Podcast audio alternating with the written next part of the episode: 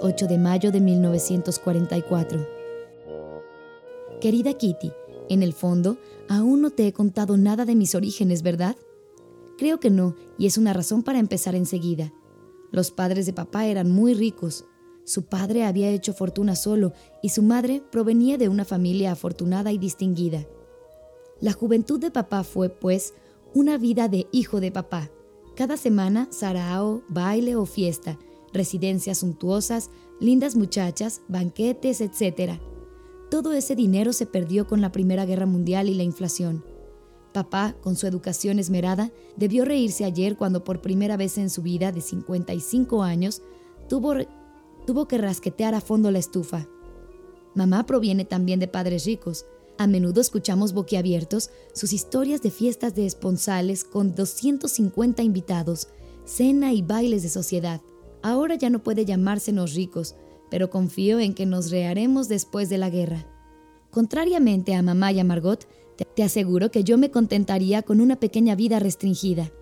Me gustaría ir un año a París y un año a Londres para estudiar las lenguas y la historia del arte, comparado con Margot, que aspira a ser comadrona en Palestina. Tengo todavía llena la imaginación de hermosos vestidos y de personas interesantes. Como ya te lo he dicho, querría ver algo del mundo, adquirir alguna experiencia. Para eso, un poco de dinero no vendría mal. Esta mañana, Miep nos ha hablado de una fiesta de compromiso a la que estuvo invitada. Tanto el novio como la novia pertenecen a familias adineradas. Resultó, pues, particularmente elegante. Miep nos ha embobado con su descripción del menú. Sopa de legumbres con albondiguillas de carne, queso, panecillos, entremeses con huevos, roast beef, torta de moca, vinos y cigarrillos, todo a discreción, mercado negro. Miep se bebió diez vasos de aguardiente. No está mal para una antialcoholista, ¿eh? Si ella hizo así, me pregunto en cuánto la habrá sobrepasado su marido. Naturalmente, todos los invitados estaban un poco achispados. Entre ellos había dos policías militares que fotografiaron a los novios. Dijérase que Miep no puede olvidar un solo instante a sus protegidos clandestinos, sabiendo que ellos eran de los buenos, anotó inmediatamente el nombre y la dirección de esos hombres por si alguna vez hubiera necesidad de ellos. Miep ha conseguido que nuestra boca se hiciera agua. Nosotros que nos contentamos para el desayuno con dos cucharadas de sopa de avena y que tenemos el estómago vacío la mayor parte del tiempo por no comer más que espinacas medio cocidas, para conservar las vitaminas, y papas podridas, ensalada cruda o cocida, y nuevamente espinacas. Nos morimos de hambre en la espera de llegar a ser tan fuertes como Popeye, aunque de eso no tenga la menor prueba. Si Miep hubiera podido llevarnos a la fiesta de compromiso, seguramente no habríamos dejado un solo panecillo a los otros invitados. Puedo decirte que estábamos literalmente pegados a ella, sacándole las palabras de la boca, como si nunca jamás hubiésemos oído hablar de cosas buenas y de personas distinguidas. Y esto rige para las nietas de un millonario. Qué extrañas vueltas da la vida. Tuya, Ana.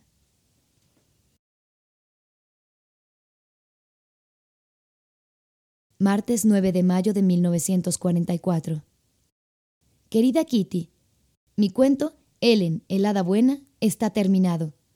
Lo he vuelto a copiar en un hermoso papel de cartas con algunos adornos en tinta roja, y lo he cosido todo. No queda mal, pero ¿no es demasiado poco para el aniversario de papá? No sé.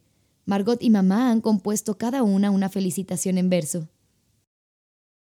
Esta tarde, el señor Kraler ha venido con la noticia de que la señora M, que antes trabajaba en el negocio haciendo demostraciones, ha expresado el deseo de venirse a hacer su café a la oficina todos los días a las dos. ¿Comprendes? Ninguno de nuestros protectores podrá ya subir a nuestra casa. Las papas ya no podrán sernos entregadas. El almuerzo de Eli quedará suprimido. El WC no será prohibido. No podremos movernos, etc. Nos hemos devanado los sesos todos para encontrar pretextos que la disuadieran de su proyecto. El señor Van Damme ha sugerido que se le pusiera en su café un laxante enérgico. Ah, no, respondió el señor Cufuis, todo menos eso, porque no saldría nunca de la incubadora. Carcajadas. ¿De la incubadora? preguntó la señora. ¿Qué significa eso? ¿Puede emplearse siempre esa palabra? volvió a inquirir ella con toda ingenuidad. Qué esperanza, repuso él y riendo. Si entra usted en una gran tienda y pregunta dónde queda la incubadora, nadie la comprenderá. Hace buen tiempo, Kitty. Un tiempo espléndido. Ah, si pudiera salir. Tuya, Ana. Miércoles 10 de mayo de 1944. Querida Kitty, anteayer en el granero estábamos con nuestra lección de francés cuando oí de pronto que caía agua. Iba a preguntarle a Peter lo que era, cuando él ya había corrido a la guardilla donde estaba la causa del desastre. Mouschi, al encontrar su incubadora demasiado mojada, hacía sus necesidades al lado, en tanto que Peter, con mano firme, quería poner al gato en el lugar indicado.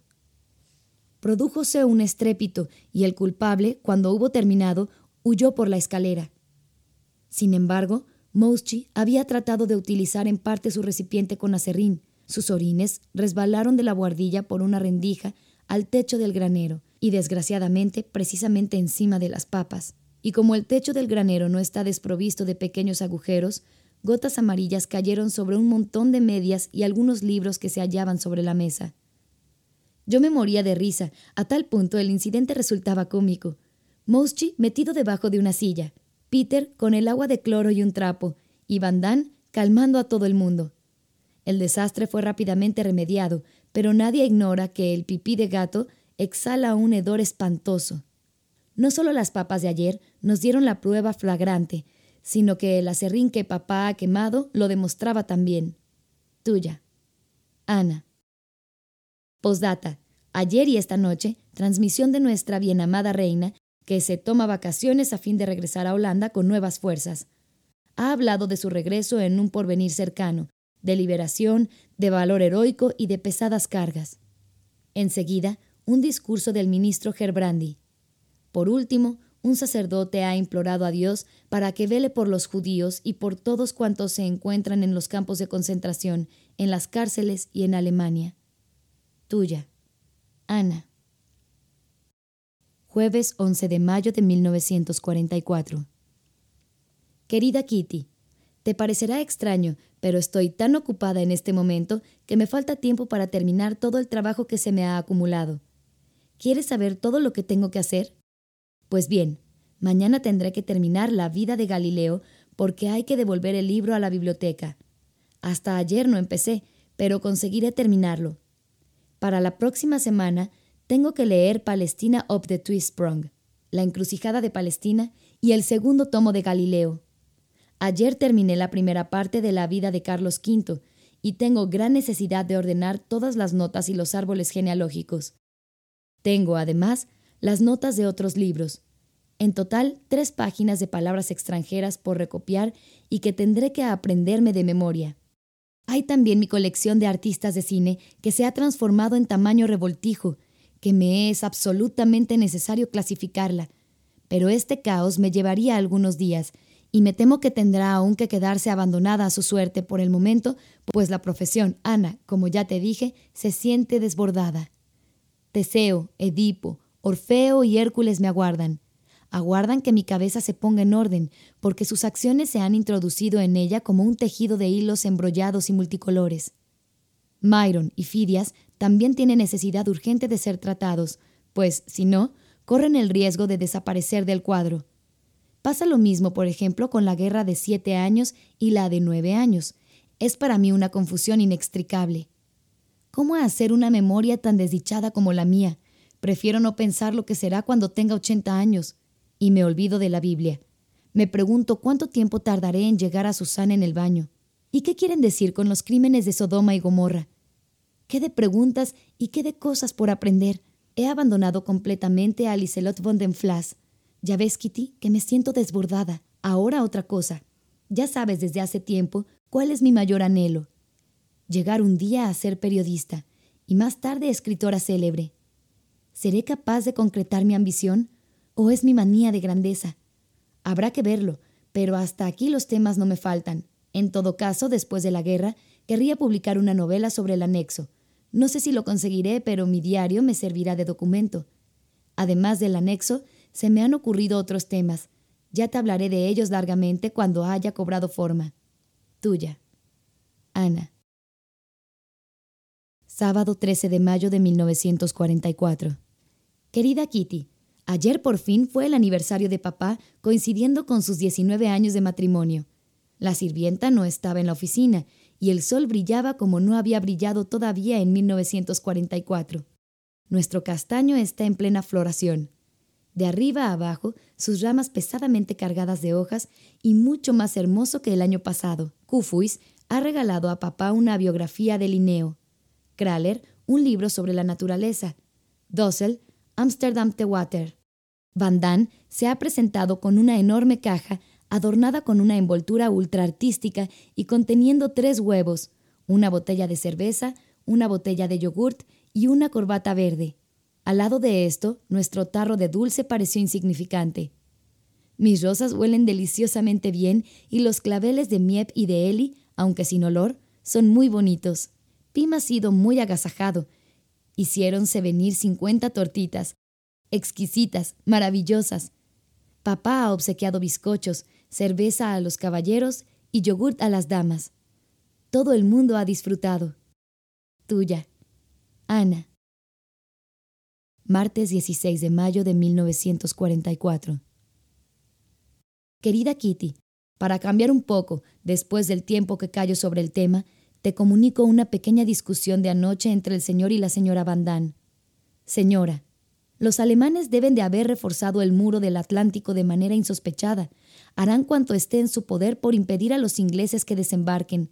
A pesar de todo, es formidable esa fuerza de los alemanes. Señor. Sí, sí, colosal. Señora. Sí. Señor. A la larga, ganarán toda la guerra. Son tan fuertes esos alemanes. Señora. Es muy posible, aún no estoy convencida de lo contrario. Señor, prefiero no seguir contestando. Señora, pero no puedes impedírtelo, es superior a ti mismo. Señor, ¿qué quieres? Contesto para no decir nada. Señora, pero de todos modos contestas, aun cuando solo sea por querer tener la razón. Sin embargo, tus pronósticos están siempre lejos de ser justos. Señor, hasta ahora nunca me he equivocado. Señora, eso es falso. Opinabas que el desembarco sería para el año pasado, que Finlandia ya habría firmado la paz, que Italia quedaría liquidada durante el invierno, que los rusos tomarían Lemberg. Oh, no, decididamente tus pronósticos no valen mucho. Señor, levantándose. Bueno, ¿quieres cerrar el pico? El día en que yo tenga razón, ya te lo demostraré. Estoy ya hasta la coronilla de tus tonterías y espero el momento de restregártelo todo por la nariz. Fin del primer acto. Yo hubiera querido soltar la risa y mamá también. Peter se mordía los labios. Oh, esa insuficiencia de los mayores. Antes de proferir sus observaciones delante de los hijos, sería mejor que comenzasen a aprender algo. Tuya, Ana. Viernes 19 de mayo de 1944. Querida Kitty, desde ayer no me siento bien y he vomitado. ¿Y eso para Ana? He tenido dolor de vientre y todas las calamidades imaginables. Hoy estoy un poco mejor. Tengo mucha hambre, pero prefiero abstenerme de los porotos colados esta noche. Todo sigue bien entre Peter y yo. El pobre muchacho necesita mucho más que yo alguna ternura se ruboriza aún cada noche en el beso de adiós y nunca deja de mendigar otro. ¿Seré yo lo bastante buena para consolarle de la pérdida de Botch? Eso no importa, porque él es muy dichoso desde que sabe que alguien le quiere. Después de mi difícil conquista, domino un poco la situación, pero no hay que pensar en que mi amor haya menguado. Peter es un encanto, pero en lo que a mí concierne, en lo que se vincula con el fondo de mí misma, lo he cerrado nuevamente, enseguida. Si él quiere romper la armadura una vez más, necesitará una lanza mucho más firme. Tuya, Ana. Sábado 20 de mayo de 1944. Querida Kitty, anoche al volver del cuarto de Peter y entrar en casa, vi el florero de los claveles por el suelo, a mamá de rodillas con un trapo y a Margot tratando de pescar mis papeles. ¿Qué sucede? pregunté con aprensión, quedándome inmóvil en el lugar. Mi carpeta de árboles genealógicos, mis cuadernos, mis libros, todo flotaba. Estuve a punto de llorar y tan conmovida que hablé a tontas y a locas no recuerdo qué, pero Margot me ha repetido exageraciones tales como irrevocablemente perdido, espantoso, horrible, irreparable y Dios sabe qué más. Papá se echó a reír, así como Margot y mamá, pero yo, yo tenía lágrimas en los ojos viendo perdido todo mi trabajo y mis minuciosas notas. El daño irreparable, visto de cerca, no era tan grave. En el granero despegué cuidadosamente todos los papeles y los colgué a secar. Viéndolos, yo también solté la risa. María de Médicis pendía al lado de Carlos V y Guillermo Orange al lado de María Antonieta, lo que hizo decir a Van Damme, Rasenschande, profanación de raza. Confié a Peter el cuidado de mis papelotes y escapé. ¿Cuáles son los libros estropeados? Pregunté a Margot, que examinaba mi tesoro. El álgebra, dijo Margot. Acudí enseguida para ver, pero lamento decir que ni mi libro de álgebra estaba en mal estado. Nunca he detestado tanto un libro como ese momento. En la hoja de la en la hoja de la portadilla figuraban los nombres de por lo menos veinte propietarios precedentes. Está viejo, amarillento, cubierto de garabatos y de correcciones. Un día me volveré vándala y haré trizas ese volumen innoble. Tuya, Ana. Lunes 22 de mayo de 1944. Querida Kitty, papá perdió el 12 de mayo una apuesta con la señora Van Damme, a quien ha entregado cinco tarros de yogurt. El desembarco no se ha efectuado aún. Puedo decir con absoluta certeza que toda Ámsterdam, toda Holanda, sí, toda la costa occidental de Europa hasta España no hace más que hablar y discutir del desembarco, apostar y esperar. La atmósfera de espera no puede ser más tensa.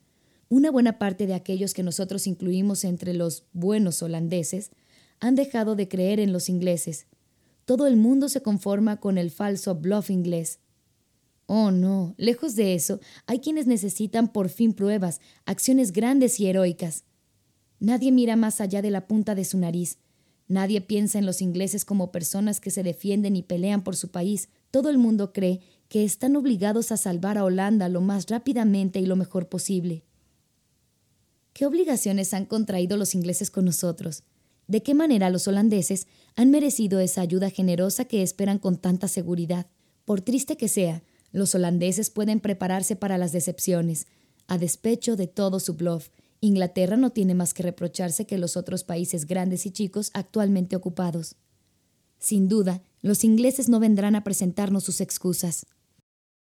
Porque si nosotros podemos reprocharles que se hayan dormido durante los años en que Alemania se armaba, no podríamos negar que todos los demás países, sobre todo los limítrofes de Alemania, se durmieron lo mismo. La política del avestruz de nada nos serviría. Inglaterra y el mundo entero lo saben muy bien. Por eso los aliados, todos y cada uno, y sobre todo Inglaterra, se verán obligados a hacer penosos sacrificios.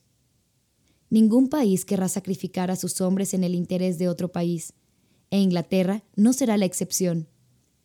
El desembarco, la liberación y la libertad vendrán un día, pero la hora será fijada por Inglaterra y Norteamérica, y no por un conjunto de territorios ocupados. Con nuestro gran pesar que nos tiene consternados, hemos oído decir que el antisemitismo se ha apoderado de ciertos círculos donde antes jamás se hubiera pensado en eso. Los ocho nos sentimos profundamente, muy profundamente emocionados. La causa de este odio contra los judíos es plausible, a veces hasta humana, pero es inadmisible. Los cristianos reprochan a los judíos que, ante los alemanes, tengan la lengua demasiado larga, traicionando a sus protectores y haciendo sufrir a los cristianos, por culpa de ellos, la suerte horrible y la tortura de tantos de nosotros. Todo es verdad, pero hay que ver el reverso de la medalla como en ningún otro caso. Los cristianos en nuestro lugar, ¿obrarían diferentemente? un hombre, sea judío o cristiano, puede callarse ante los medios de que sirven los alemanes? Todo el mundo sabe que eso es casi imposible. ¿Por qué entonces exigir lo imposible de los judíos? En los grupos de la resistencia corre un rumor vinculado a los judíos alemanes otrora emigrados en Holanda y actualmente en los campos de concentración de Polonia. Estos no podrían, después de la derrota de Hitler, regresar a Holanda, donde tenían el derecho de asilo, se les obligaría a volver a Alemania. Oyendo eso, ¿no es lógico que nos preguntemos por qué se sostiene esta guerra larga y penosa? Se nos ha repetido siempre que nosotros combatimos juntos por la libertad, la verdad y el derecho. Si ya se declara la división en pleno combate, ¿y el judío saldrá de él inferior a algún otro una vez más? Oh, es triste tener que admitir el viejo aforismo. De la mala acción de un cristiano es este mismo responsable. La mala acción de un judío recae sobre todos los judíos. Francamente, no puedo comprender eso de los holandeses. Este pueblo bueno, honrado y leal que, al juzgarnos así, juzga al pueblo más oprimido, al más desgraciado y quizá al más digno de compasión del mundo entero. Solo me resta confiar que esta ola de odio contra los judíos será pasajera, que los holandeses se mostrarán bien pronto tales como son, guardando intactos su sentido de la justicia y su integridad, porque el antisemitismo es injusto.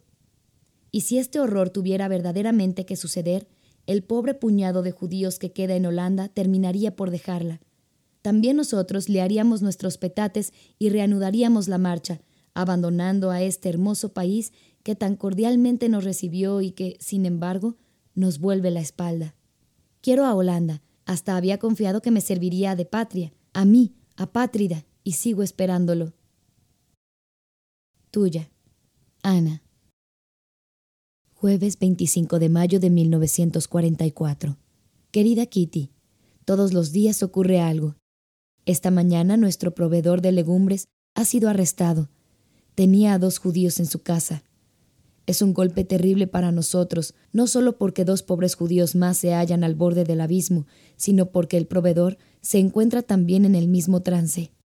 El mundo está trastornado. Personas decentes son enviadas a los campos de concentración, a las prisiones, o todavía tiemblan en las celdas solitarias, en tanto que la es gobierna a jóvenes y viejos, a ricos y pobres. Uno se deja atrapar por mercado negro, otro por haber albergado a judíos o a rebeldes, quien no esté en contacto con la NSB jamás sabe lo que le sucederá mañana. ¿Cómo vamos a notar la falta de nuestro proveedor de legumbres? Miep y Eli no podrán encargarse de semejantes bolsas de papas sin llamar la atención. Lo único que nos queda por hacer es comer menos. Te cuento, pues, cómo vamos a arreglarnos. No será divertido. Mamá ha propuesto que suprimamos el desayuno, comer la avena en el almuerzo y papas saltadas por la noche, y una o dos veces por semana, como máximo, una legumbre o ensalada. Eso significa el hambre, pero todas estas privaciones no son nada comparadas con el horror de ser descubiertos. Tuya, Ana. Viernes 26 de mayo de 1944. Querida Kitty, por fin un poco de tregua para escribirte tranquilamente sentada a mi mesita ante una ventana apenas entreabierta. Tengo un mal humor como no lo he conocido desde hace meses. Ni siquiera después del robo me sentí en este estado, completamente descentrada. Por una parte, el proveedor de legumbres, el problema de los judíos, del que todo el mundo habla sin cesar, el desembarco que se hace esperar, la mala alimentación, la tensión nerviosa, la atmósfera deprimente, mi decepción con respecto a Peter, y por otra parte, historias como para soñar, el noviazgo de Ellie, recepción el día de Pentecostés, flores, etc. Luego el cumpleaños de Kraler con dulces, salidas a los cabarets, cine y conciertos. Esta diferencia, este enorme contraste. Un día nos reímos de lo cómico de nuestra vivienda forzosa. Otro, es decir, la mayoría de los días, temblamos de miedo. La ansiedad, la espera y la desesperación son visibles en cada rostro. Más que los otros, Miep y Kraler notan sobre ellos el peso de nuestra vida en el anexo. Miep, interrumpida en su trabajo, y Kraler, anonadado a la larga por la gran responsabilidad que ha contraído, se mantiene aún dueño de sus nervios demasiado tensos, pero hay momentos en que apenas si logra pronunciar una palabra. Kufuis y Eli, aún ocupándose bien, y hasta muy bien de nosotros, tienen sin embargo más respiro, algunas horas de ausencia, un día, a veces dos días, que les permite olvidarse del anexo tienen sus propias preocupaciones. Kufuis sobre su salud y Eli, que acaba de comprometerse en días que no son rosados, y aparte de eso, tienen sus excursiones, sus visitas, toda una vida de personas libres. Ellos tienen el recurso de alejarse de la atmósfera sombría, aunque solo sea por poco tiempo. Para nosotros, la tensión siempre va en aumento. Ya hace años que esto dura, ¿y cuánto tiempo vamos a poder resistir esta presión insoportable y más fuerte cada día? Como los desagües están obstruidos, debemos hacer correr el agua con cuentagotas. Vamos al WC provistos de un cepillo y conservando el agua sucia en un enorme recipiente. Hoy, eso puede pasar. Pero, ¿qué vamos a hacer si el plomero no puede arreglársela solo? El servicio de higiene no viene hasta el martes. Miep nos ha enviado un pan de centeno con la inscripción Feliz Pentecostés. Esto suena casi a burla. ¿Cómo ser feliz en el estado en que nos hallamos? Tras el arresto del proveedor de legumbres, el miedo reina a más no poder. Shh, shh, por todos lados. Todo se hace a la chita callando. Si la policía ha forzado la puerta del proveedor de legumbres, nosotros estamos tan expuestos como él. Si nosotros... No, no tengo el derecho de escribirlo, pero hoy esta cuestión no quiere abandonarme. Al contrario, toda la angustia por la cual he pasado se impone nuevamente a mí en toda su amplitud. Esta noche al ir al WC alrededor de las ocho, he tenido que dejar el piso de los Bandán, donde todos estaban reunidos alrededor de la radio. Quería ser valerosa, pero era difícil. Con los otros, me siento todavía en seguridad relativa, pero completamente sola. Sé que la casa es grande y que está abandonada. Los ruidos de arriba, ensordecidos, son misteriosos. Además, hay los bocinazos de afuera, Tiemblo cuando eso no marcha bastante deprisa, viendo una vez más nuestra situación presentarse a mi espíritu. Más de una vez me pregunto si, para todos nosotros, no habría valido más no ocultarnos y estar muertos a la hora presente antes que pasar por todas estas calamidades, sobre todo por nuestros protectores, que al menos no estarían en peligro. Ni siquiera este pensamiento nos hace retroceder. Amamos todavía la vida. Nos hemos olvidado la voz de la naturaleza, y seguimos esperando, a pesar de todo, que algo acontezca bien pronto, que lleguen las bombas si es necesario, porque ellas no podrían aplastarnos más que esta inquietud. Que llegue el fin, aunque sea duro, al menos sabremos si, en fin de cuentas, debemos vencer o perecer. Tuya. Ana. Miércoles 31 de mayo de 1944. Querida Kitty, un nuevo incidente en el anexo. Los Frank han reñido con Dossel por una insignificancia, la partición de la manteca. Capitulación de Dossel. Gran amistad entre este último y la señora Van Damme. Flirt, besitos y sonrisas de miel. Dossel tiene necesidad de mujer. Roma ha sido tomada por el quinto ejército sin devastación ni bombardeos. Pocas legumbres, pocas papas, mal tiempo. El paso de Calais y la costa francesa están constantemente bajo las bombas.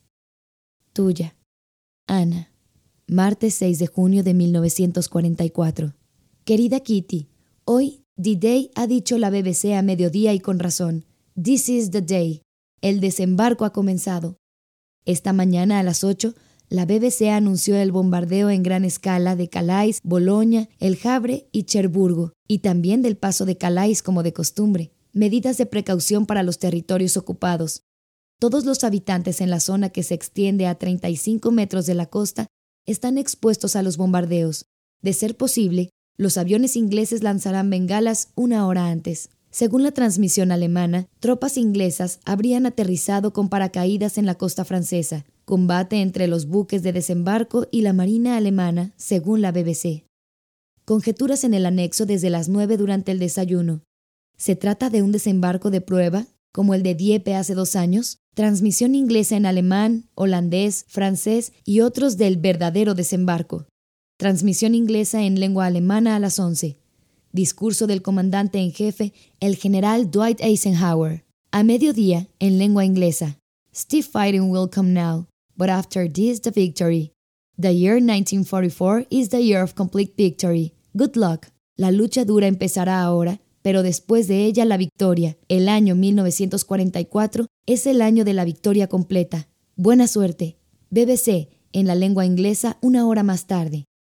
11.000 aviones dejan constantemente caer tropas en paracaídas detrás de las líneas. 4.000 navíos, más pequeñas embarcaciones, aseguran el servicio constante del transporte de tropas y de material entre Cherburgo y El Havre. Las operaciones de las tropas inglesas y americanas han empezado. Discursos de Gerbrandy, del primer ministro de Bélgica, del rey Jacón de Noruega, de Gaulle para Francia, del rey de Inglaterra, sin olvidar el de Churchill. El anexo es un volcán en erupción. Se acerca de veras esa libertad tan largamente suspirada, esa libertad de la que tanto se ha hablado, ¿no es demasiado hermosa, demasiado feérica para que se transforme en realidad? Este año, 1944, ¿va a darnos la victoria? Aún no lo sabemos, pero la esperanza nos hace renacer, nos devuelve el valor, nos restituye la fuerza, porque va a ser necesario soportar valerosamente muchas angustias, privaciones y sufrimientos. Se trata de permanecer tranquilos y de resistir. A partir de ahora y más que nunca, tendremos que hundirnos las uñas en la carne antes de gritar. Es el momento para Francia, Rusia, Italia y también Alemania de hacer oír su miseria. En cuanto a nosotros, aún no tenemos ese derecho. Oh, Kitty, lo más hermoso del desembarco es la idea de que podré reunirme con mis amigos. Después de haber tenido el cuchillo en la garganta, de haber estado durante tanto tiempo oprimidos por esos horribles alemanes, no podemos impedirnos de sentirnos impregnados de confianza al pensar en la salvación y en los amigos. Ya no se trata de judíos, ahora se trata de Holanda y de toda Europa ocupada. Margot dice que quizá yo pueda ir a la escuela en septiembre o en octubre. Tuya, Ana. Viernes 9 de junio de 1944. Querida Kitty, el desembarco sigue viento en popa. Los aliados están en Bayeux, un pequeño puerto en la costa francesa, y se lucha por Caen. El objetivo estratégico consiste en rodear la casi isla de Cherburgo. Todas las noches, las transmisiones de los corresponsales de guerra hablan de las dificultades, del valor y del entusiasmo del ejército, citando ejemplos de los más increíbles. Algunos heridos, de regreso en Inglaterra, han hablado también ante el micrófono. La RAF no interrumpe sus vuelos pese al mal tiempo. Hemos sabido por la BBC que Churchill quería participar con sus hombres del desembarco, pero tuvo que abandonar su proyecto por consejo de Eisenhower y otros generales. ¡Qué coraje para un anciano que tiene 70 años! Aquí nos hemos repuesto un poco de la emoción, pero confiamos que la guerra termine antes de fin de año. Ya es hora, la señora Van nos aburre con sus tonterías. Ahora que no puede ya volvernos locos con el desembarco, la emprende con el mal tiempo todo el santo día. Habría que meterla en una tina llena de agua fría y dejarla en la guardilla. Tuya. Ana. Martes 13 de junio de 1944. Querida Kitty, mi aniversario ha pasado de nuevo. Tengo pues 15 años. He recibido bastantes cosas. Kunstgeschichte, Historia del Arte de Springer, los cinco tomos, además un collar, dos cinturones, un pañuelo, dos tarros de yogurt, un frasquito de confitura, un gran bizcocho y un libro sobre botánica de papá y mamá, un brazalete doble de Margot, un libro, Patria, de los Bandán, arvejillas de Dossel, bombones y cuadernos de Miep y Eli. Y la mejor sorpresa, un libro, María Teresa, así como tres tajadas de verdadero queso de Kraler, un magnífico ramo de poenías de Peter. Pobre muchacho, se ha esforzado tanto por encontrar algo, pero sin ningún resultado. El desembarco prosigue a pedir de boca, a pesar del mal tiempo, las tormentas, los torrentes de lluvia y el mar desencadenado. Churchill, Smuts, Eisenhower y Arnold visitaron ayer, en Francia, los pueblos conquistados y liberados por los ingleses. Churchill hizo la travesía en un submarino que torpedeó la costa. Hay que creer que ese hombre, como tantos otros, desconoce el miedo. Es envidiable. Desde el anexo, no podemos pulsar la moral de los holandeses. No cabe duda que la gente se alegra de haber visto a la Inglaterra incapaz arremangarse por fin. Todos los holandeses que todavía osan hablar despectivamente de los ingleses que siguen calumniando a Inglaterra y a su gobierno de viejos señores, llamándoles cobardes, aún odiando a los alemanes, deberían ser sacudidos como una almohada. El cerebro extraviado necesita encontrar un pliegue mejor. Tuya. Ana. Miércoles 14 de junio de 1944. Querida Kitty, Anhelos, deseos, pensamientos, acusaciones y reproches asaltan mi cerebro como un ejército de fantasmas. Yo no me hago muchas ilusiones como se lo imaginan los demás. Conozco mis innumerables defectos mejor que cualquiera. Pero he ahí la diferencia. yo sé que tengo la firme voluntad de enmendarme y de llegar a ello, pues ya compruebo un progreso sensible. Entonces, ¿cómo es posible que todo el mundo siga encontrándome demasiado presuntuosa y tan poco modesta? ¿Soy en verdad tan presuntuosa? ¿Lo soy? ¿Realmente? ¿Yo? ¿O acaso son los otros? Esto no conduce a nada, lo comprendo, pero no voy a tachar la última frase por extraña que sea. La señora Van Damme, mi principal acusadora, es conocida por su falta de inteligencia y, puedo decirlo con toda tranquilidad, por su estupidez. La mayoría de las veces, los tontos no pueden soportar a alguien más inteligente o más despierto que ellos. La señora me juzga tonta porque soy más veloz que ella para comprender las cosas. Juzga que adolezco la inmodestia porque ella adolece mucho más. Encuentra mis vestidos demasiado cortos porque los suyos son más cortos aún.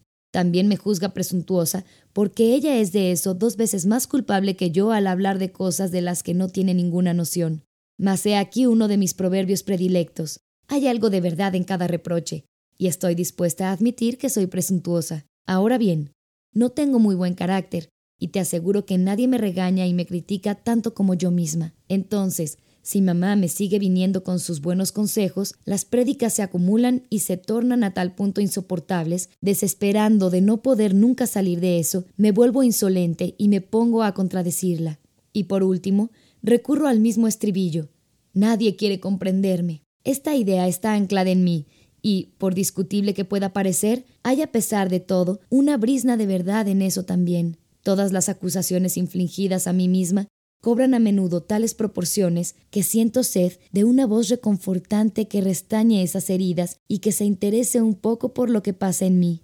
Ay, por mucho que busque, todavía no he encontrado esa voz. Ya sé que esto te hace pensar en Peter, ¿verdad, Kitty? De acuerdo, Peter me quiere, no como enamorado, sino como amigo.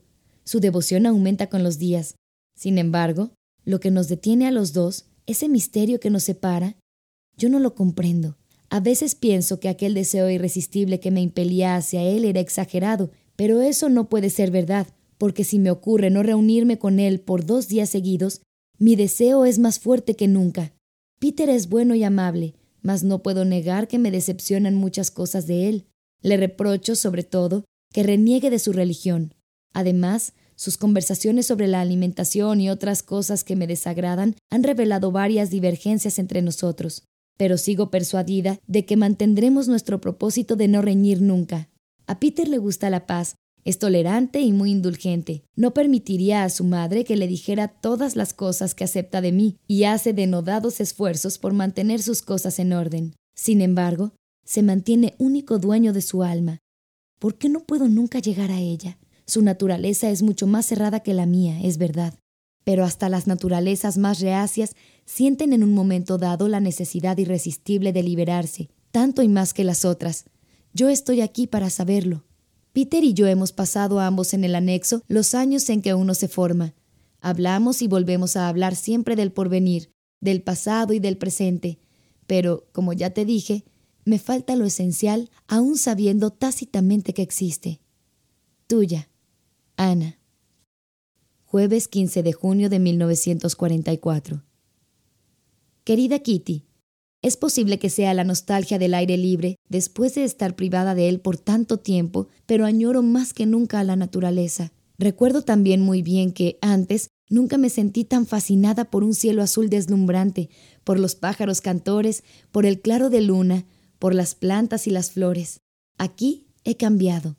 El día de Pentecostés, por ejemplo, cuando hacía tanto calor, me vi obligada a permanecer despierta hasta las once y media para mirar completamente sola, por primera vez, la luna a través de la ventana abierta. Ay, este sacrificio no sirvió de nada, pues la luna brillaba con luz demasiado fuerte para que yo me arriesgase a abrir la ventana. Otra vez, hace varios meses de eso, había subido por casualidad al cuarto de los Bandán una noche en que su ventana estaba abierta. No los dejé antes de que la cerraran noche sombría y lluviosa, tormenta y nubes fugitivas. Por primera vez desde hacía un año, frente a frente con la noche, me hallaba bajo el imperio de su hechizo. Después de eso, mi deseo de revivir un momento semejante sobrepasaba a mi miedo a los ladrones, a las ratas y a la oscuridad. Una vez, bajé completamente sola para mirar por la ventana de la oficina privada y por la de la cocina. Muchas personas encuentran a la naturaleza bella, Muchos pasan la noche en el campo raso, los de las cárceles y los hospitales aguardan el día en que podrán de nuevo gozar del aire libre, pero hay pocos que estén como nosotros enclaustrados y aislados con su nostalgia de lo que es accesible tanto a los pobres como a los ricos. Mirar el cielo, las nubes, la luna y las estrellas me apacigua y me restituye la esperanza. No se trata en verdad de imaginación, es un remedio mucho mejor que la valeriana y el bromuro. La naturaleza me hace humilde y me preparo a soportar todos los golpes con valor. Estaba escrito. Ay, se dirá que al mirar raramente se entiende la naturaleza, tenga que verla a través de los vidrios sucios o de los visillos cargados de polvo. Mi gozo se desvanece, pues la naturaleza es la única cosa que no tolera ser deformada. Tuya, Ana. Viernes 16 de junio de 1944. Querida Kitty, la señora Van Damme está desesperada y habla de cárcel, de ahorcarse, de suicidio y de meterse una bala en el cráneo. Está celosa porque Peter se confía a mí y no a ella. Se siente humillada porque Dossel no responde suficientemente a sus insinuaciones. Teme que su marido se fume todo el dinero de su abrigo de pieles. Se pasa el tiempo en querellas, insultos, lloros, quejas y risas para volver a las querellas. ¿Qué hacer de una chiflada que lloriquea sin cesar? Nadie la toma en serio. No tiene ningún carácter. Se queja de todo el mundo. Provoca la insolencia de Peter, la irritación del señor Van Damme fastidiado y el cinismo de mamá. Es una situación lamentable. Solo resta una cosa por hacer tomar todo eso a chacota y no reparar en los demás. Esto parecerá egoísmo, pero es en puridad el único medio de defensa cuando uno no puede contar sino consigo mismo. Kraler ha sido nuevamente convocado para un trabajo obligatorio de cuatro semanas. Va a tratar de librarse mediante un certificado médico y una carta de negocios. Kufuis piensa en decidirse por la operación de su úlcera. Ayer a las once, todas las líneas telefónicas particulares fueron cortadas. Tuya. Ana. Viernes 23 de junio de 1944. Querida Kitty, nada especial que señalar. Los ingleses han principiado la gran ofensiva sobre Cherburgo. Im y Van Dan están seguros de nuestra liberación para antes del 10 de octubre.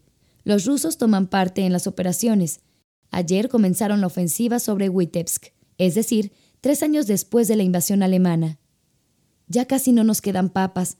En lo futuro, cada cual contará su parte. Tuya, Ana. Martes 27 de junio de 1944.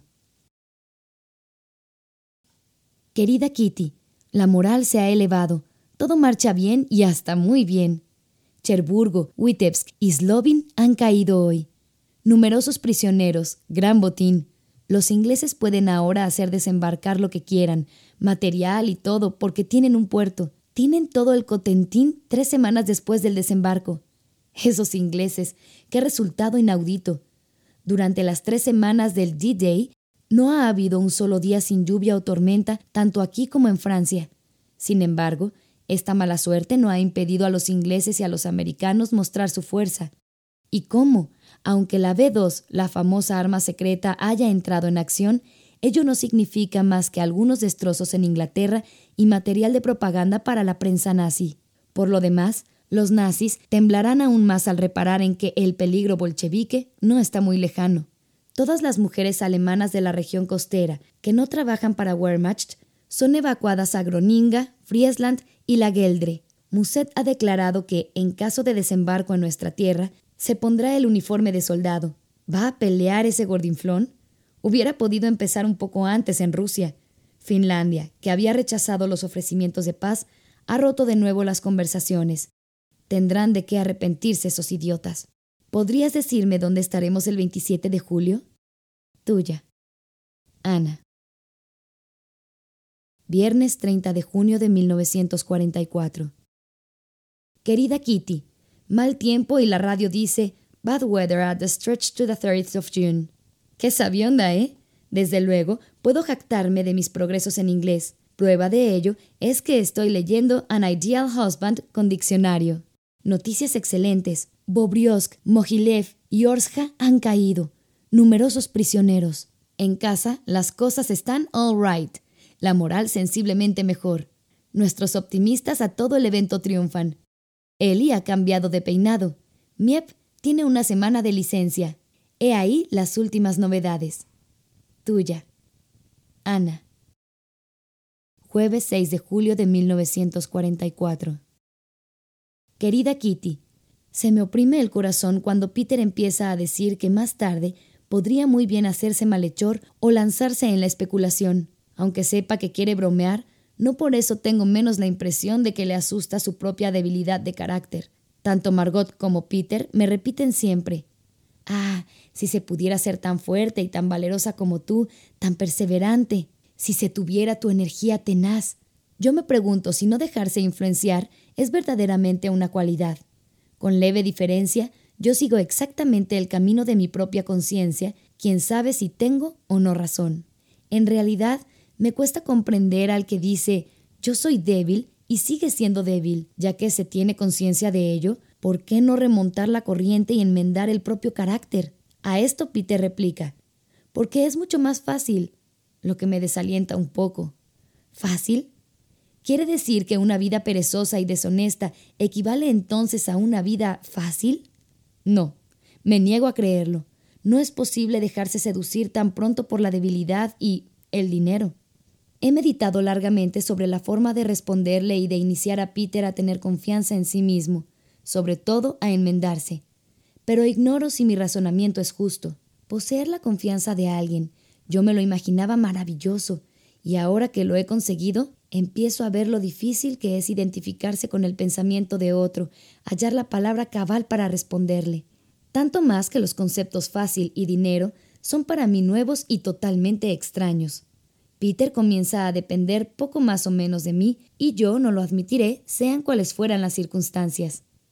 Una persona como Peter ya tiene bastante con sostenerse sobre sus propias piernas, pero aún le será más difícil sobre sus propias piernas como hombre consciente en la vida. Como tal, es doblemente duro obstruirse un camino a través del océano de los problemas sin dejar de ser recto y perseverante. Esto me vuelve cavilosa. Durante días enteros busco y rebusco un medio radical de curarle de esta palabra terrible. Fácil. Lo que le parece tan fácil y tan hermoso le arrastrará a una nada donde no hay amigos ni apoyo, ni cualquier cosa vinculada a la belleza.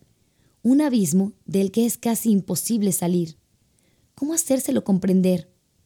Todos nosotros vivimos sin saber por qué ni con qué norte, y siempre buscamos la felicidad. Vivimos todos juntos y cada cual de manera diferente. Los tres fuimos educados en buen ambiente, estamos capacitados para el estudio. Tenemos la posibilidad de realizar algo y muchas razones para esperar la felicidad, pero depende de nosotros el merecerla. Realizar una cosa fácil no demanda ningún esfuerzo. Hay que practicar el bien y trabajar para merecer la dicha. Y no se llega a ella a través de la especulación y la pereza. La pereza seduce, el trabajo satisface. No comprendo a las personas que desdeñan el trabajo, aunque no es el caso de Peter. Lo que le falta es un objetivo determinado. Se considera poco listo y demasiado mediocre para llegar a un resultado. Pobre muchacho, nunca ha sabido lo que es hacer a los demás felices, y eso yo no puedo enseñárselo. La religión no es nada para él. Habla burlándose de Jesucristo y blasfema. Tampoco yo soy ortodoxa, pero me apesadumbro cada vez que noto su desdén, su soledad y su pobreza de alma. Pueden regocijarse quienes tienen una religión, pues no le es dado a todo el mundo creer en lo celestial. Ni siquiera es necesario temer el castigo después de la muerte. El purgatorio, el infierno y el cielo no lo admiten todos, pero una religión, sea cual fuere, mantiene a los hombres en el camino recto. El temor a Dios otorga la estimación del propio honor, de la propia conciencia. Qué hermosa sería toda la humanidad y qué buena si por la noche, antes de dormirse, cada cual evocase cuanto le ocurrió durante el día y todo lo que hizo, llevando cuenta del bien y del mal en su línea de conducta. Inconscientemente y sin titubeos, cada cual se esforzaría por enmendarse, y es probable que después de algún tiempo se hallara frente a un buen resultado. Todo el mundo puede probar este simple recurso, que no cuesta nada y que indudablemente sirve para algo. En una conciencia tranquila es donde radica nuestra fuerza. El que lo ignore puede aprenderlo y hacer la prueba. Tuya. Ana. Sábado 8 de julio de 1944. Querida Kitty, el apoderado MB ha vuelto del campo con una cantidad enorme de frutillas, polvorientas, llenas de arena, pero frutillas. No menos de 24 cajitas para la oficina y para nosotros. Inmediatamente nos pusimos a la tarea y la misma noche tuvimos la satisfacción de contar con seis orzas de conservas y ocho tarros de confitura. A la mañana siguiente, Miep propuso que preparásemos la confitura para los de la oficina. A las doce y media, como el campo estaba libre en toda la casa y la puerta de entrada cerrada, hubo que subir el resto de las cajitas. En la escalera desfile de papá, Peter y Van Damme. A la pequeña Ana le tocó preocuparse del calentador del baño y del agua caliente. A Margot buscar las vasijas. Toda la tripulación de Fajina. Yo me sentía desplazada en esa cocina de la oficina, llena hasta reventar. Y ello en pleno día, con Miep, Eli, Kufuis, Henk y papá. Hubiérase dicho la quinta columna del reaprovisionamiento. Evidentemente, los visillos de las ventanas nos aíslan, pero nuestras voces y las puertas que golpean me ponen la carne de gallina. Se me ocurrió pensar que ya no estábamos escondidos, una sensación de que tuviéramos derecho a salir. Llena la cacerola, a subirla enseguida. En nuestra cocina, el resto de la familia se halla alrededor de la mesa limpiando frutillas, llevándose más frutillas a la boca que a las vasijas. No se tardó en reclamar otra orza y Peter fue a buscar una a la cocina de abajo, desde donde oyó llamar dos veces, dejando caer el recipiente. Se precipitó detrás de la puerta armario, cerrándola cuidadosamente. Todos estábamos impacientes ante los grifos cerrados y las frutillas por lavar, pero había que respetar la consigna en caso de que hubiera alguien en la casa, cerrar todos los grifos para evitar el ruido del paso del agua por las cañerías. Henk llegó a la una y nos dijo que era el cartero. Peter volvió a bajar, para oír el timbre una vez más y para girar de nuevo sobre sus talones. Yo me puse a escuchar, primero junto a la puerta armario, luego, despacio, avancé hasta la escalera. Peter se unió a mí y nos inclinamos sobre la balaustrada como dos ladrones para oír las voces familiares de los nuestros. Peter bajó algunos peldaños y llamó. Eli. Ninguna respuesta. Otra vez. Eli. El estrépito de la cocina dominaba la voz de Peter. De un salto, echó a correr hacia abajo. Con los nervios en tensión, yo me quedo en el lugar y oigo. Márchate, Peter. Ha venido el contador, no puedes quedarte aquí. Es la voz de Kufuis. Peter vuelve suspirando y cerramos la puerta armario. A la una y media, Kraler aparece por casa exclamando: Caramba, por donde paso no veo más que frutillas. Frutillas en el desayuno, Henk come frutillas, Huelo a frutillas en cualquier sitio. Vengo aquí para librarme de esos granos rojos y ustedes los están lavando. El resto de las frutillas se puso en conserva. Esa misma noche, las tapas de dos vasijas habían saltado. Papá hizo enseguida de su contenido mermelada. A la mañana siguiente, otras dos vasijas abiertas. A la mañana siguiente, otras dos vasijas abiertas y por la tarde cuatro, pues Bandán no las había esterilizado suficientemente bien, y papá hace mermelada todas las noches. Comemos la avena con frutillas, el yogurt con frutillas, el pan con frutillas, frutillas de postre, frutillas con azúcar y frutillas con arena. Durante dos días es el vals de las frutillas. Enseguida se acabó la reserva salvo la de los tarros puestos bajo llave. Ven a ver, Ana, me llamó Margot. El vendedor de legumbres de la esquina nos ha enviado arvejas frescas. Diecinueve libras. Qué amable ha sido, respondí. Muy amable, sí, pero la tarea de pelarlas, pues. Todo el mundo al trabajo mañana por la mañana para pelar las arvejas, anunció mamá. En efecto, a la mañana siguiente, la gran cacerola de hierro enlosado apareció sobre la mesa después del desayuno para no tardar en llenarse de arvejas hasta el borde. Desvainarlas es una tarea fastidiosa y es más bien un arte de limpiar la piel interior de la vaina. Pocas personas conocen las delicias de la vaina de la arveja una vez desprovista de su piel. El sabor no lo es todo. Existe, además, la enorme ventaja de tener tres veces tanto para comer. Quitar esta piel interior es un trabajito muy preciso y minucioso, indicado quizá para los dentistas pedantes y los burócratas de precisión. Para un impaciente como yo, es un suplicio. Comenzamos a las nueve y media. A las diez y media me levanto. A las once y media vuelvo a sentarme. Bordón con los oídos, quebrar las puntas, sacar los hilos, quitar la piel y separarla de la vaina, etc. La cabeza me da vueltas. Verdor, verdor, gusanito, hilito, vaina podrida, vaina verde, verde, verde. Se transforma en una obsesión. Hay que hacer algo, y yo me pongo a hablar aturdidamente de todas las tonterías imaginables. Hago reír a todo el mundo y estoy casi a punto de desplomarme de embrutecimiento. Cada hilo que quito me hace comprender mejor aún que nunca que en ningún momento yo seré únicamente mujer de hogar. A mediodía se almuerza por fin, pero después se reanuda la tarea y tenemos nuestro quehacer hasta la una y cuarto. Al terminar, tengo una especie de mareo, los otros también poco más o menos. Dormí hasta las cuatro y me siento todavía embrutecida por las arvejas. Tuya, Ana. Sábado 15 de julio de 1944. Querida Kitty, hemos leído un libro de la biblioteca con el título provocativo de How vint u het modern jung mesje. ¿Qué piensa usted de la muchacha moderna? Me gustaría hablarte del tema. La autora, porque es una mujer, critica a fondo a la juventud de hoy, aunque sin desaprobarla por completo, dejando de decir, por ejemplo, que no sirve para nada. Al contrario, es más bien de la opinión de que, si la juventud quisiera, podría ayudar a construir un mundo mejor y más bello, puesto que dispone de los medios. Sin embargo, prefiere ocuparse de cosas superficiales sin dignarse mirar lo que es esencialmente hermoso. Ciertos párrafos me dan la fuerte impresión de que soy atacada personalmente por la autora y por eso quiero defenderme abriéndome a ti. El rasgo más acusado de mi carácter, así lo admitirán quienes mejor me conocen, es el conocimiento de mí misma. Todos mis actos puedo mirarlos como los de una extraña. Yo me encuentro delante de esta Ana de todos los días, sin preconcepto y sin querer disculparla de ninguna manera, a fin de observar si lo que ella hace está bien o mal. Esta conciencia de mí misma no me abandona nunca, no puedo pronunciar nada sin que acuda a mi espíritu, hubiera debido decir esto. O bien, eso es, está bien, eso es, está bien.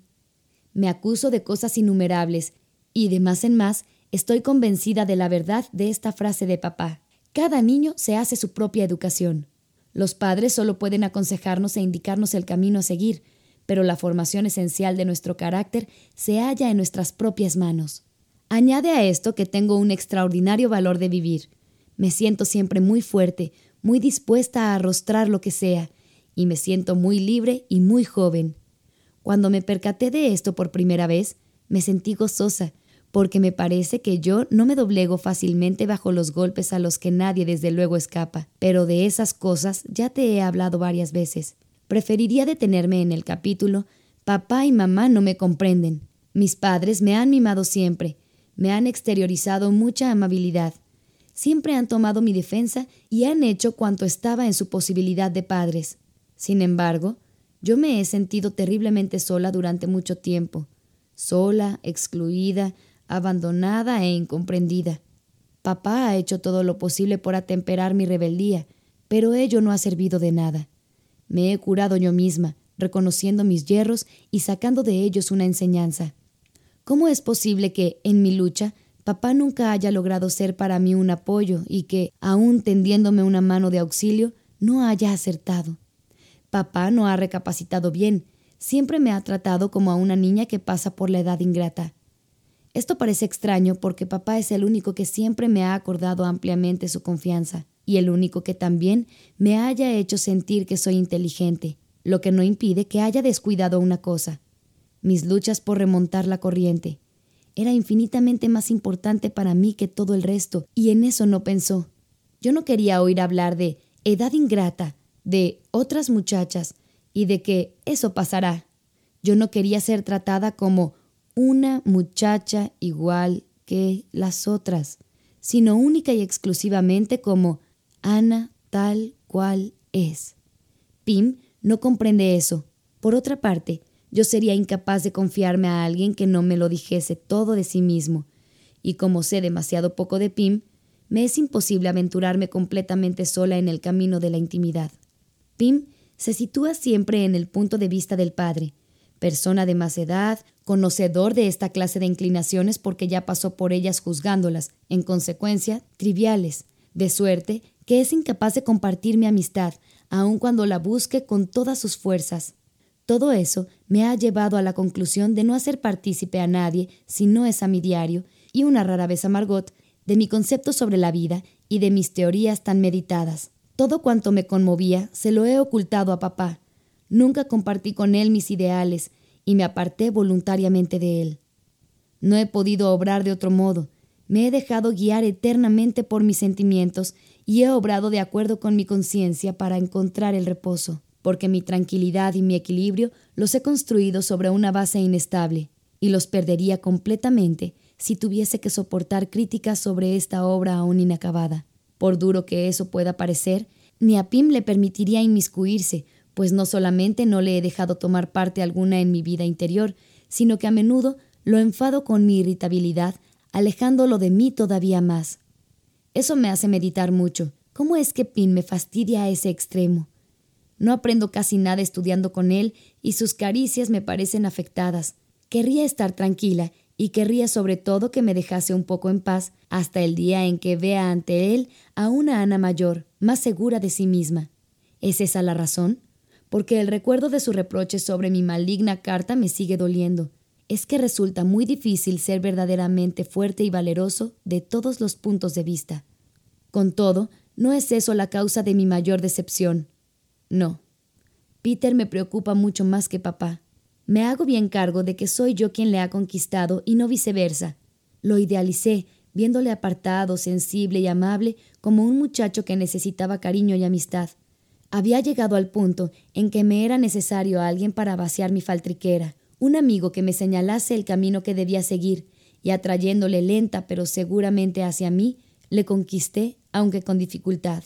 Por fin, después de haber despertado en él su amistad por mí, hemos llegado, a pesar nuestro, a relaciones íntimas que, bien pensado, ahora me parecen inadmisibles. Hemos hablado de las cosas más secretas, pero hasta aquí nos hemos callado en cuanto a lo que colmaba y sigue colmando mi corazón. Continúo sin forjarme una idea exacta de Peter.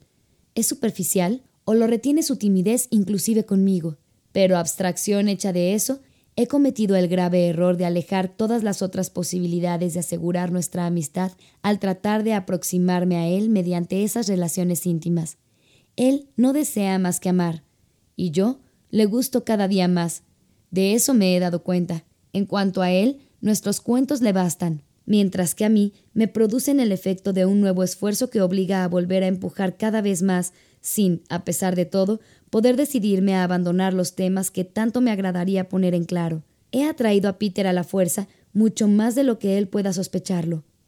Ahora bien, él se aferra a mí, y yo aún no he hallado el recurso radical de desprendérmelo para que pise con sus propios pies. Después de haberme percatado, bastante rápidamente desde luego, que no podía ser el amigo copartícipe de mis pensamientos, no he cesado de aspirar a elevarle por sobre su horizonte limitado y a magnificarlo en su juventud, porque en el fondo la juventud es más solitaria que la vejez. Esta frase leída en ya no recuerdo qué libro me ha quedado en la cabeza porque la encuentro justa. ¿Es posible que nuestra permanencia aquí resulte más difícil a los mayores que a los jóvenes? No, indudablemente eso no es verdad. Las personas de edad ya tienen formada opinión sobre todo y no tienen esta vacilación ante sus actos en la vida.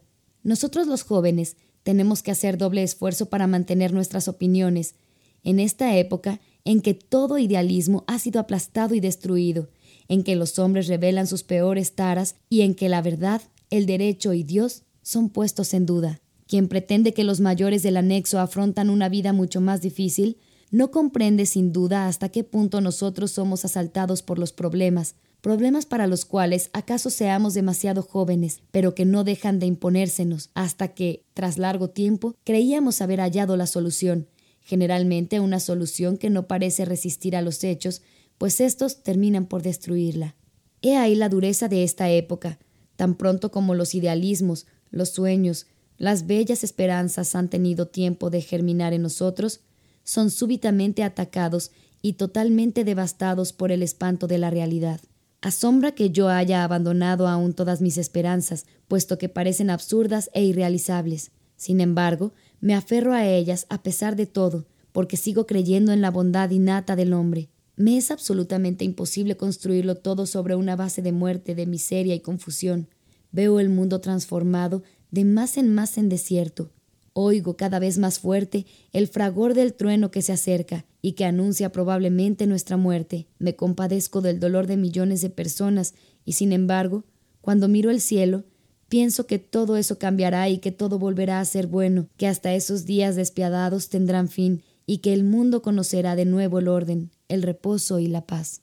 En la espera de eso, se trata de poner mis pensamientos al abrigo y de velar por ellos, para el caso en que, en los tiempos venideros, quizá pudieran todavía ser realizables.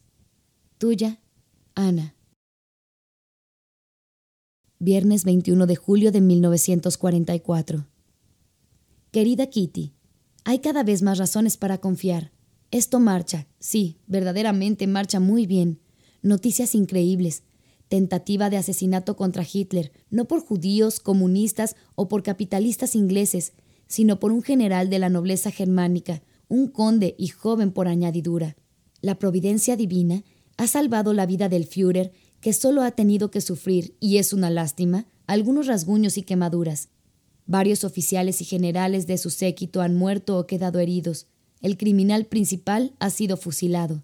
Una buena prueba, ¿eh?, de que muchos oficiales y generales están cansados de la guerra y verían con alegría y voluptuosidad a Hitler descender a los abismos más profundos. Tras la muerte de Hitler, los alemanes aspiran a establecer una dictadura militar, un medio, según ellos, de concluir la paz con los aliados y que les permitiría rearmarse y recomenzar la guerra veinte años después. Quizá la providencia haya exprofeso retardado un poco el que nos libremos de él, pues será mucho más fácil para los aliados y más ventajoso también si los germanos puros y sin tacha se encargan de ellos mismos de matarse entre sí.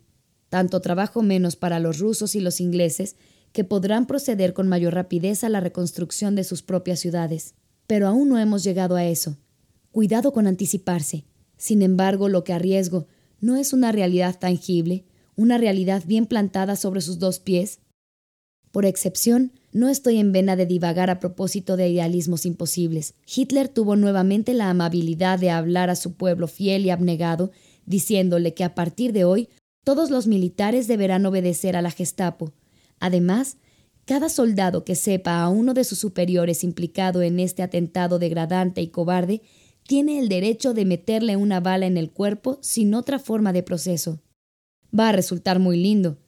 A Fritz le duelen los pies tras una marcha demasiado larga y su oficial lo reprende. Fritz agarra su fusil y grita: Eres tú quien ha querido asesinar al Führer. Cochino, toma su recompensa. Cochino, toma tu recompensa. ¡Pum! Y el orgulloso jefe que tuvo la audacia de reconvenir al pequeño Fritz ha desaparecido para siempre en la vida eterna o en la muerte eterna. ¿De qué otra manera quieres que eso termine? Del susto, los señores oficiales van a ensuciarse en sus calzoncillos cada vez que encuentren a un soldado o tomen un comando, y que sus presuntos inferiores tengan la audacia de gritar más fuerte que ellos. ¿Me entiendes? ¿O es que yo he perdido el seso? No puedo remediarlo, me siento demasiado alegre para ser lógica, demasiado contenta sintiendo nacer la esperanza de poder sentarme de nuevo, en octubre, en los bancos de la escuela. Oh, oh, ¿No he dicho hace un instante que no hay que anticiparse nunca? Perdón, perdón. No por nada me llaman un amasijo de contradicciones. Tuya, Ana.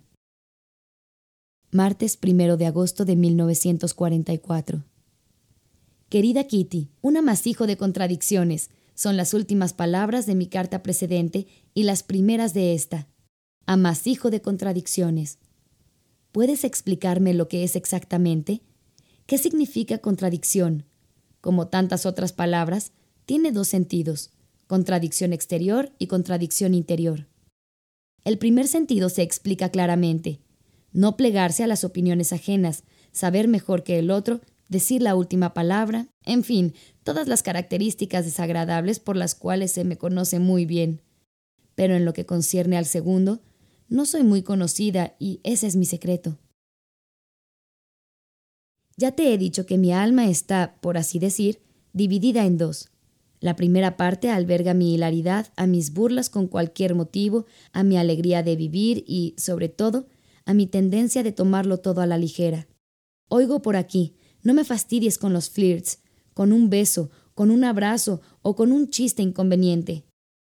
Esta primera parte está siempre en acecho, rechazando a la otra, que es más hermosa, más pura y más profunda. La parte hermosa de la pequeña Ana nadie la conoce, ¿verdad? Por eso son tan pocos los que me quieren de veras.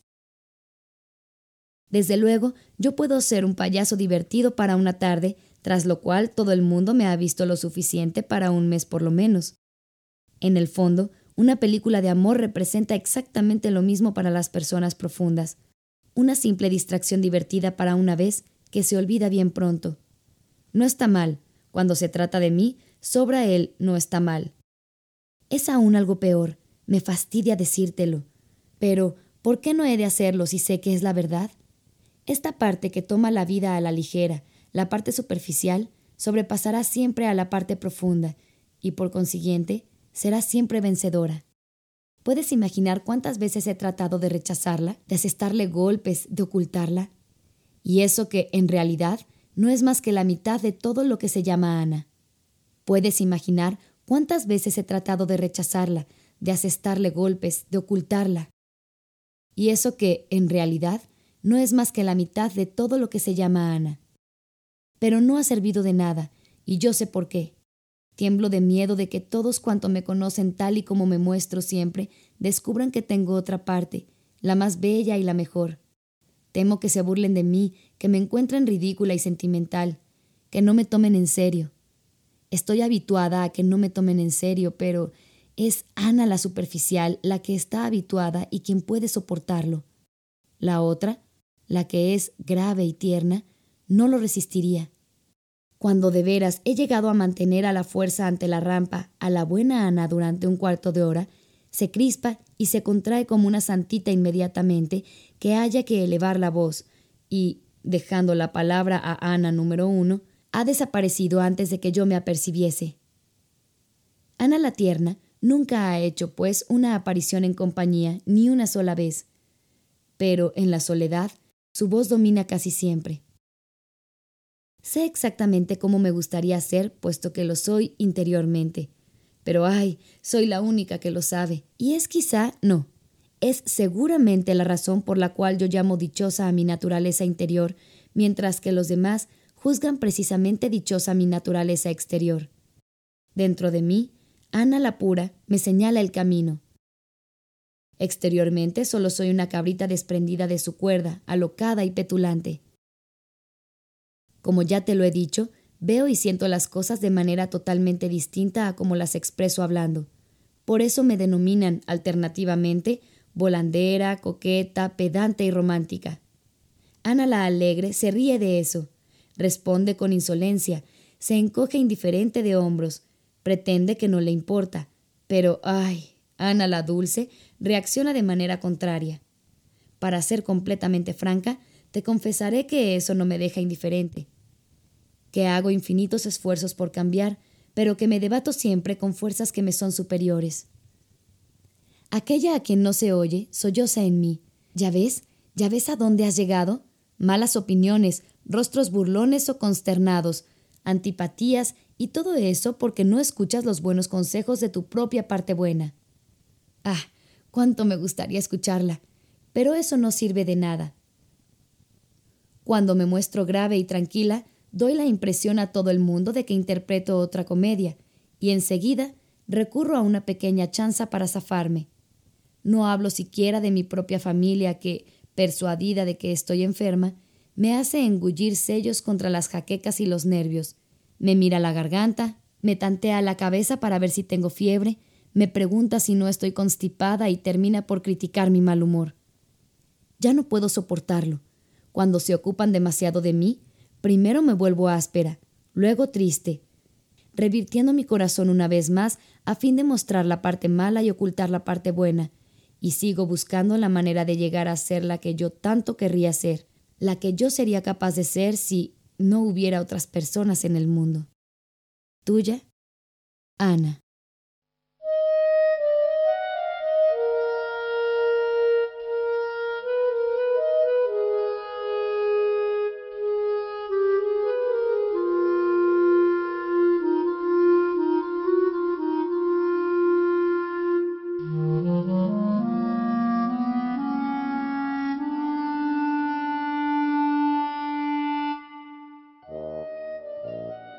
Epílogo. Aquí termina el diario de Ana Frank.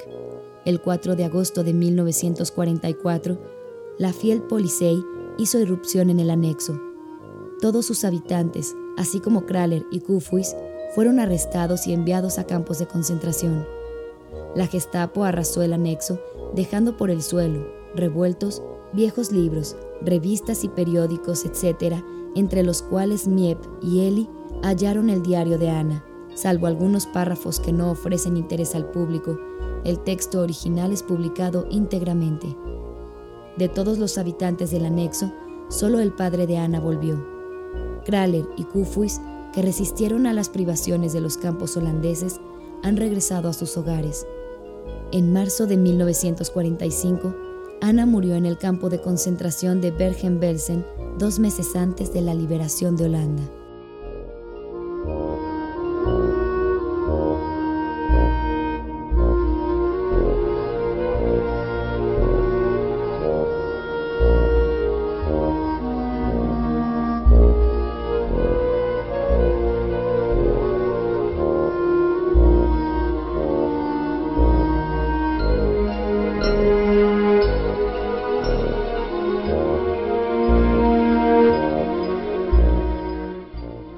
Diario. Ana Frank.